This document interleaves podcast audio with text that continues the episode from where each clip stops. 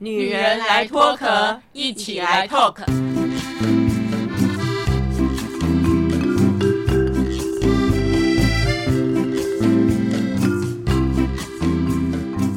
女人的一生中，在每个阶段都有不同的课题与挑战。让我们脱下外在的保护壳，探索内心与自我 talk。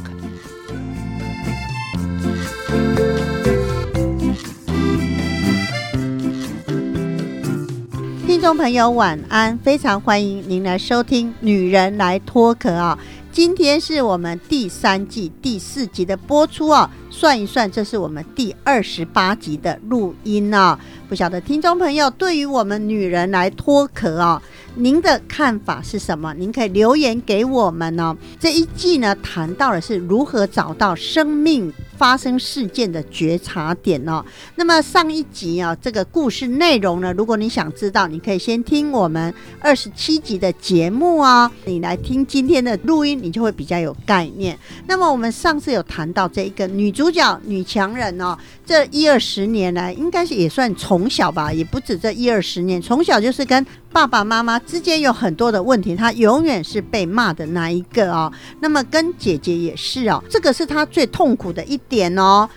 但是他一直觉得，我跟我老公之间的夫妻问题，我跟我女儿之间的亲子问题是没问题的。结果没想到，从这些问题衍生出来。到现在，他发现都是问题，可是他一直想不明白、想不清楚的，就像上个礼拜会议讲的，他老是在自己的委屈点，他就觉得我为了我自己的家，为了我爸爸妈妈的家，我付出这么多，你们都没看到吗？你们都没有看到我的努力吗？为什么大家都要来否定我？所以今天我们要持续这个个案，谈到。他生命当中到底哪一个觉察点是他 miss 掉的呢？大家晚安，晚安。我们来谈一谈哦。上次我不是有聊到说，这一个朋友每一次要回爸爸妈妈家或者哪一家餐厅开幕啊，有什么好吃的，他一定都会打电话给妈妈说：“妈，我跟你说，我现在把菜单传给你，你想吃什么，我就叫我的秘书去买哦。”结果你知道这件事最让人家生气的是谁？他的秘书，他说。他每次去帮他买，买完送到爸爸妈妈家，永远遭受到白眼的是他。哎，譬如说女儿公司的秘书送来好吃的东西，一般爸爸妈妈应该很感激，对不对？可是不是哦，他还给这个秘书白眼呢，还是跟他说啊，那我不要吃，都拿回去，都拿回去，这什么东西呀？然后这个秘书就很委屈，跟这个朋友，跟他老板说：“老板，我以后可不可以不要去呀？你妈也不是很喜欢我们。”挑的东西啊，结果他这个老板呢就跟他说：“哎，我有付你钱呢，你现在在我公司工作啊，额外做的我没有亏待你啊，你为什么连这件事也在砍不认呢？”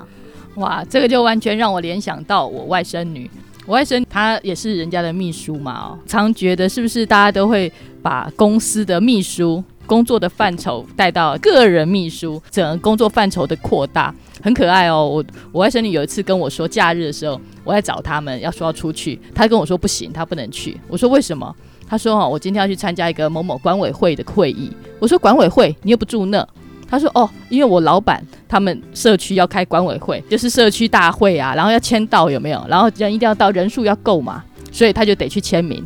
然后那大老板跟他说，这样签到有五百块，那五百块就给你啊。我心想，这样对吗？这种事情我碰的才多嘞，我只是没有把我的心酸告诉大家。我常常被指派参加股东会、管委会。其实老板，因为你大家知道，之前我有提过嘛，在一个比较像是家族企业工作，尤其这个是不是那种很有公司制度的？其实他使用员工就是我只要付你钱，你就什么都要做。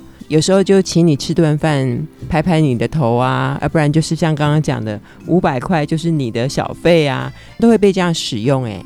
这有什么？以前呢，我帮我老板做什么？因为他交了一个男朋友，男朋友如果从国外回来，他正在忙的时候，哎。我要招待这个男朋友去吃饭，安抚他住哪里，然后怕他无聊，还要安排他做什么事情。等我老板有空去见他的时候，我还要赶快开车去接我的老板呢。我那时候就觉得好烦哦！你没有约会这件事，你的男朋友是可不可以自己处理啊？可是我老板都会觉得，我们是你是我的员工，你是我的秘书。我只能拜托你，不然我要拜托谁呀、对对对，理所当然啦、嗯。我我现在这样听起来，觉得有一个工作应该很夯，叫做那个生活管理顾问，或者是生活管理秘书这样子。我也想要有一个，我是觉得，因为我以前是做秘书的啦，因为秘书他的工作本来就是有划分，一个是行政，一个是业务。那大多数啊，如果是业务秘书的话，大多数就是讲的是工作的范畴。如果说他不是光业务秘书，他是老板的秘书，老板的秘书，那你就要听好了，老板的秘书就是老板的事你都要做。那除非你挂的呢是业务秘书或者是特啊，所以我觉得基本上啦，当然除了我刚刚讲的那个职称之外，我觉得还有一个就是老板的认知，因为大多数的人认知就是哦，我只要有付你钱。帮我做事，这就是应该的。嗯很多人都会这样子认为。可是呢，我想要跟大家分享一句话，就是就是呢，其实钱能解决的事情都是小事。那这句话反过来就说，很多的大事，很多重要的事，其实是钱不能解决的。例如一个人的自尊，例如一个人他的感受，还有例如一个人他有没有被尊重，这些事情呢，都不是钱能解决的。所以呢，也许呢，每一位老板当他在行使他的这个公权力的时候，也许都要想一想这个部分。所以对于啊这个女强人呢、这个个案的这个老板来讲哦，诶，真的有钱好像解决不了事情啊。譬如说，他对于照顾爸爸妈妈，他愿意多出一点钱；对于爸爸妈妈吃的东西，他愿意多一点钱去买，好像也解决不了问题耶。所以，我们再回到这个个案啊，每一次啊，譬如说，他就问他妈妈。妈，我什么时候回去？礼拜六还是礼拜天？妈，你要吃什么？他姐都会觉得你干嘛要问？难道你不了解妈妈的个性吗？我们上次不是有聊到，有些妈妈爱做决定哦，爱掌权；有些妈妈不爱，就会觉得你有孝心，你做就好，你干嘛问那么多？呃，所以这个个案他非常非常的困扰，他就会觉得说，我连问都不行，我连多出一点钱都会被你们骂。还有就是跟姐姐，譬如说他会指派姐姐说，你退休了，你回去照顾爸妈，我来出钱等等这些事哦，会在这两个关系上什么样呃现象他是没看到的。我觉得有一个部分哦很重要，就是哦，其实他在做这很多的事情的时候，他就是一直都陷在他自己的感受跟情绪当中。那如果呢，他能够慢慢的跳出来，例如我们上次有讲到，就说他的委屈感，他的委屈感呢，一定要先停止。啊，不然的话，很多事情哦，他他都会往这个委屈感里面不断的去加成，就是所以他就会觉得他越来越委屈，越来越难过，所以他的委屈感呢，一定要先停止，让他觉得说，其实他是分享他赚的钱，然后他是分享他的钱，分享他的关心，分享他的。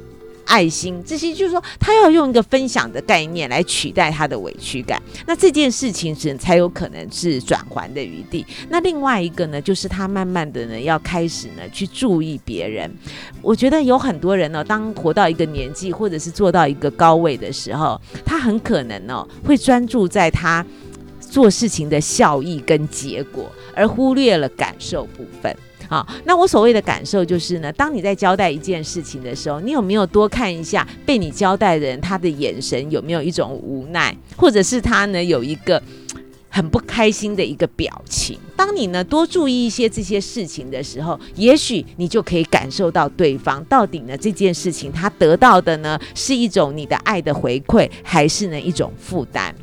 哎，我要呼应一下会议哦，我也是很认同。不过我倒真的很好奇，就是呃，因为这其实也是长久以来嘛。那可是其实，在沟通的过程里面，如果呃第一次问了说，哎，要礼拜六啊礼拜天，回应是说，哎，你决定就好啦，你觉得适合什么时候就回来。第一次这样，第二次哎又一样又问了，连问三次之后，他应该就通常大家就会知道说啊，其实妈妈喜欢怎么安排就好，这样子就不会再重复一直在问了。理论上应该是这样嘛？那可是刚刚听起来，这好像是又是日积月累，又常常重复的发生这样的状况，我就很好奇了。九种状况是不是就是刚才会议讲的？他其实没有认真的去体会啊，那个回应是什么？对，刚刚左拉呢提到这一点，真的就是我们刚刚讲到的，就是哦，我们人在沟通的时候，常常哦都专注在自己在讲什么，自己要什么，自己想要达到一个什么样的目标，而忽略了在这个过程中对方的种种反应。那如果呢，诚如刚刚左拉讲的，如果呢，呃，这个女强人呢，她在这个沟通的过程中，她真的有花一点心思去看看对方的表情，看看对方的眼神，或是听听看对方到底在回应什么的时候，也许呢，她早就发现了问题所在，就不会让这些事情一而再、再而三的重。所以呢，丁丁哦，在跟他讲第一通电话的时候，我那时候就觉得怪了。我说：“那你干嘛什么事都要问啊？”然后你知道他怎么说？他说：“丁丁，我们对父母不是要孝顺吗？我要展现我个人的诚意，我不要让我父母觉得我是那种自作主张型的人，所以我要问啊。”我说：“那你问一次、问两次，人家生气了，你就不要再问啊。那你可不可以跟你姐姐？”商量，后来呢？他讲到他姐姐的状况，我觉得他也是哎。诶，他是不是完全完全没有去在意到别人的感受或者什么样的问题哦？然后呢？可是我觉得这个就像过去我们讲，有些人可能是生活一百分，事业上是零分。那这一个人恐怕在事业上是一百分，我觉得这样看起来他生活是不是只有五十分呢？他完全就没有体会到别人的那种喜怒哀乐。哎，是啊，而且有的时候他之所以能够成为女强人，在事业上表现很好，可能就是他投注了百分之百，或者是百分之九十以上的他的心力啊，那所以自然而然他在其他方面呢就没有那么多的心力在付出了。我觉得很有趣，就是刚刚听丁丁在形容这个过程，关心他的父母嘛，他是用询问他们的需求，可是询问需求的时候，他也没有得到一个真正的答案，他到底有没有在听啊？光问没有听或者没有答案这件事情很奇怪，所以刚刚那个会议就有说，可能真的也是有在关心别人嘛，所以他才会用这种问话的方式去询问对方的需要。那他是不是可以把这样的东西放在他对待其他的人？或者是询问之后，你要真正的了解他是什么，那你就知道怎么做了。那你已经知道，像刚刚左拉也讲啊，明明就已经问那么多次，可能也有表达了，为什么会一而再、再而三要做这样的事情？所以表示他有丢出去的当下，他并没有真正去回收，或者是去理解别人的需要或反应。所以呢，他在跟父母相处的过程当中，他是不是错失了第一个觉察点？就像刚才大家讲的，就是呢，他丢出去的想法、丢出去的意见、别人的回馈，他到底有没有在听啊？嗯。但是他在叙述过程当中，他一直是痛苦的，他就觉得算是事业有成吧？为什么在我爸妈的眼中这么一文不值？然后他还讲，他还私底下说，你知道吗？我姐姐是一个高级的公务人员退休，十职等哦，虽然在公务人员当中，十职等算蛮高的哦，可是呢。我的一个月的收入是他现在退休金的好几倍哦，可能十倍以上，诸如此类的。但是我也是被我姐姐骂的狗血淋头，哎哎，这样听起来是不是他真的是完全没有听到别人在说什么？我觉得这中间还有一个议题哦，就是他好像一直想要得到家人的肯定，可是好像家人这个部分一直没有给他。我觉得这个部分呢，变成他很大的一个黑洞。做什么？家人都不肯定，家人都不认可，所以他好像也都一直在等待那个。认同跟肯定哦，我觉得这个部分呢是他自己可能要去看到的部分。我觉得还有一个部分就是呢，女主角呢她在孝顺父母啊，或者是呢她在跟姐姐们家人的互动的时候，我觉得还有一个问题是，她很多时候她都有抛出问题来，可是呢她都没有太在意对方的反应。我觉得这个有的时候我们会觉得说，他在问的时候为什么会这样？通常这样的人都是在问心安的，他不是真正要得到对方。的一个真实的一个解答，所以呢，我们就会常常发现他问题呢，好像问的很诚恳，都抛出去了，可是对方到底会给他怎么样的回应？其实他并没有很认真的在听。我觉得他不止问心安，他应该也问心酸的吧？心酸是他个人的感觉。那很多人听到这里会觉得，哎。你们这四个女人干嘛针对这个个案的状况来说三道四？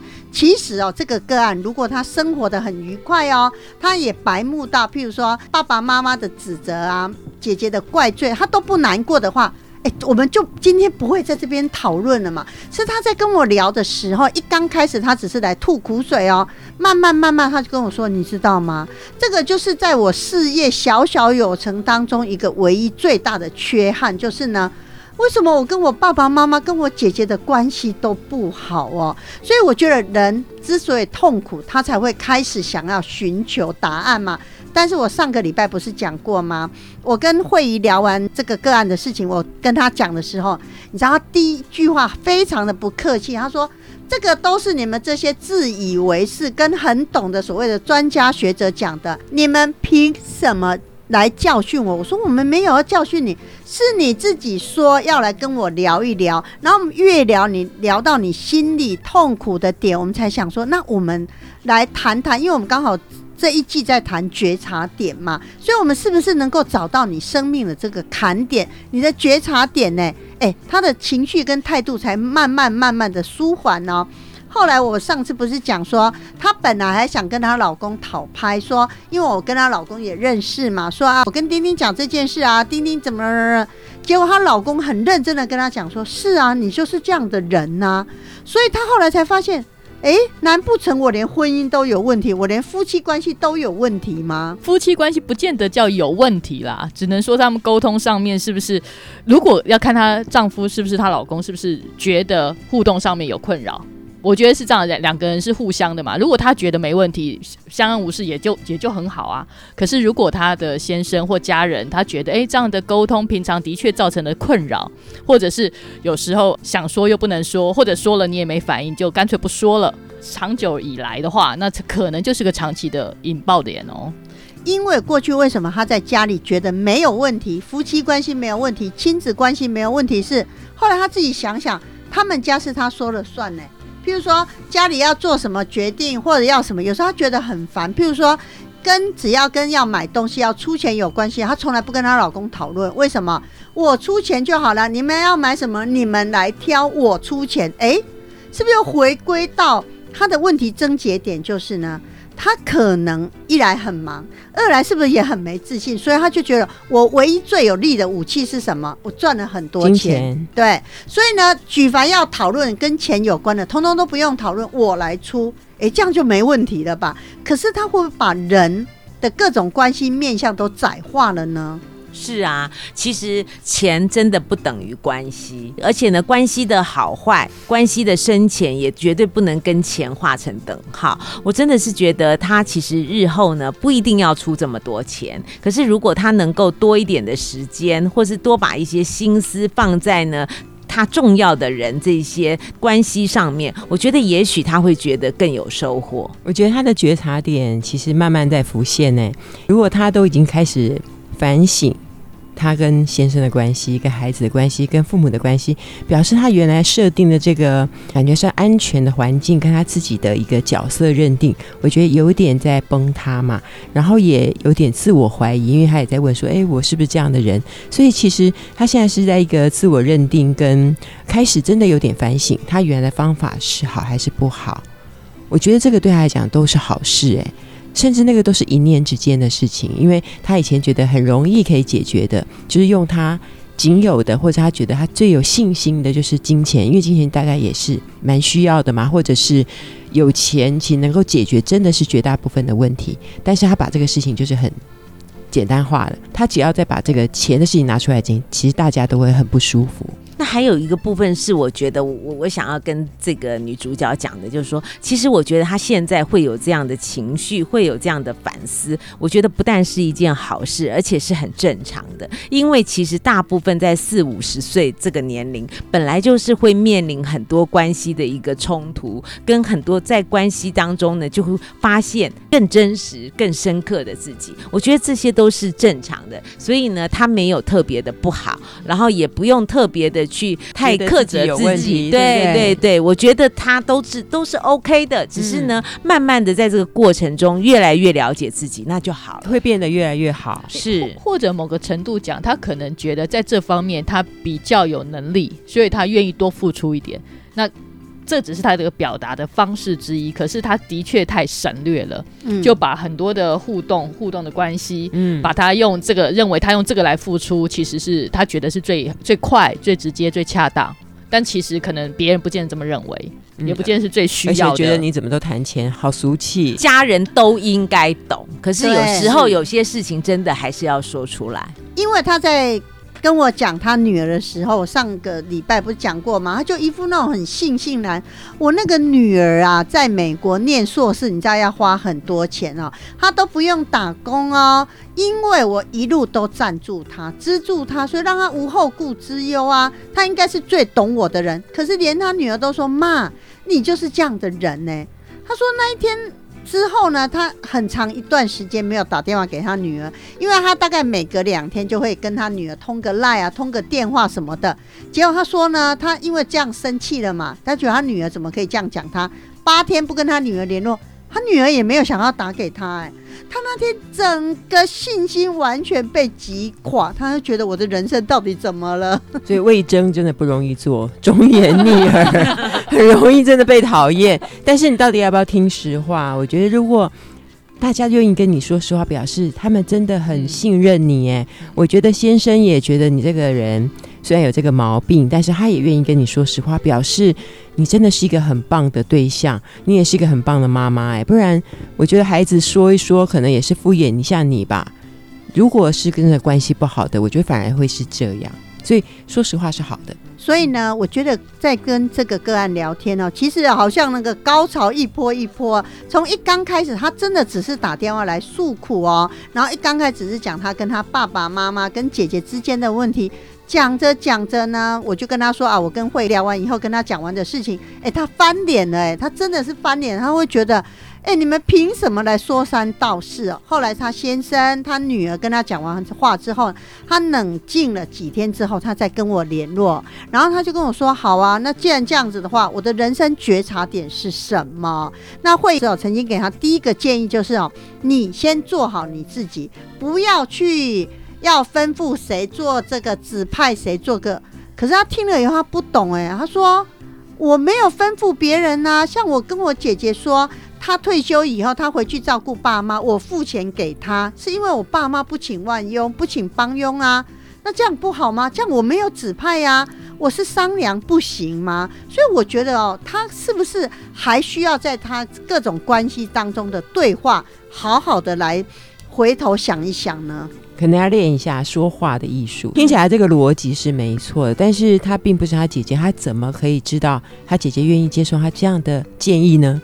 应该没有商量嘛？应该说要开放式的问题啦。我觉得应该不是选择题，或者是说 yes or no 的问题而已。而好像他选他做的决定已经是对的了，对所以他其实是就应该接受，或者是说，因为可能他们只有姐妹两人，所以他可能心里觉得不是我就是你，嗯，所以他想说啊，我可以 A 你就 B 吧。所以这就是我们说常常沟通里面啊，常常最容易引起误会的就是预设立场。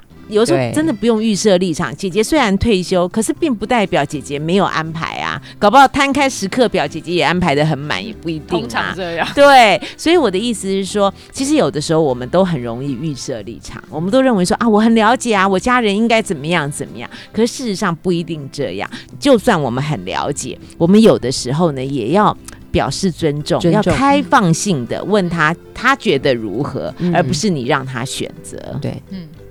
所以这就是一个重点，但是呢，如果如果很多事情就是有一句台湾话，就是改给修改给掉，就是我在我脑袋瓜里面我是有演练的，我是有思考过的，可是我从来没有去听听别人的意见，我就讲出来了。对，我觉得这对别人而言都是一种指挥啊！你凭什么来指挥我？你凭什么来调度我？哎，不是吗？而且他如果是这样的话，假设他真的能够换一个方法。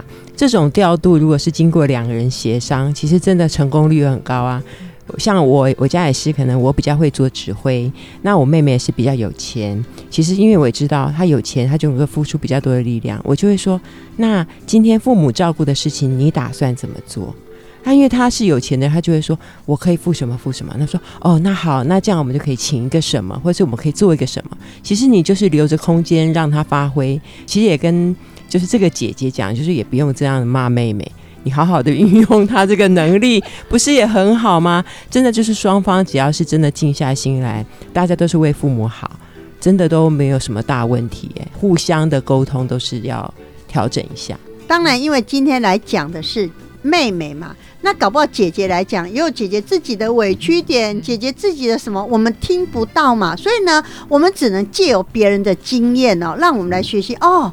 原来每一个人都会有自己的盲区，耶，都会有自己的盲点呢。我们现在看别人看这个个案的事情，都觉得哇，好清楚哦。会不会这件事来到我们身上，我们恐怕也看不清楚？对对对，哦肯定会的。嗯所以我们前两集就自己先投降啊，自己先讲出我们的觉察点，可能还很多啦，不是只有这么简单的一点点。当然哦，这个个案不可能因为丁丁的一番话，或者会议给他的建议，或者听到我们的节目，他可以马上做改变。但是我们这一季有一个重点，就是怎么样？你要先找出你生命的觉察点。如果从这一刻开始哦，让你的很多的问题是翻转的话，至少你不会在这个漩涡里面一直绕不出来哦。但是如何改，要怎么改，其实不是这么容易的欸。所以，我们第三季一个最重要任务，先找出这个觉察点。但是很多人说，诶，找出觉察点，也要知道自己往后这一条路要怎么走吧。这个当然都是我们将来访题的重点，大家不用担心哦。我们下礼拜见。拜拜拜。女人来脱壳，每周二晚上六点半跟您一起来透壳。如果你喜欢我们的节目，欢迎帮我们订阅加五星好评哦，并分享给你身边的朋友一起来收听啊、女人来脱壳，我们下礼拜见喽，拜拜。